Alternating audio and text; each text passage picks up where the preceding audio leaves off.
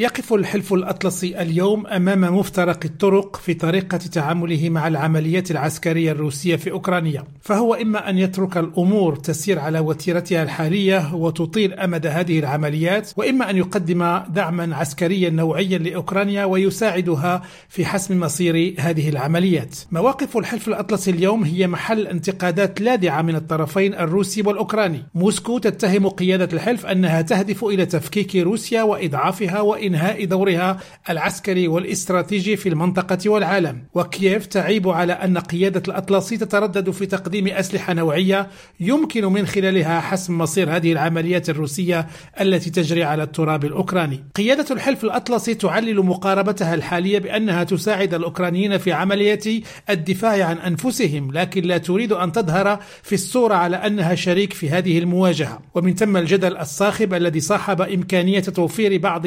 البلدان الأعضاء في الحلف الأطلسي دبابات هجومية ثقيلة لأوكرانيا ومن ثم التردد الكبير الذي تعيشه هذه البلدان في توفير طائرات حربية من الطراز الرفيع للجيش الأوكراني. المقاربة السياسية للحلف الأطلسي الذي يستلهم مواقفه من القيادة الأمريكية وبعض الدول الأوروبية النافذة أنه يجب تقديم مساعدات عسكرية للأوكرانيين لكن مع الإبقاء على إمكانية الجلوس إلى طاولة المفاوضات مع الرئيس الروسي فلاديمير بوتين.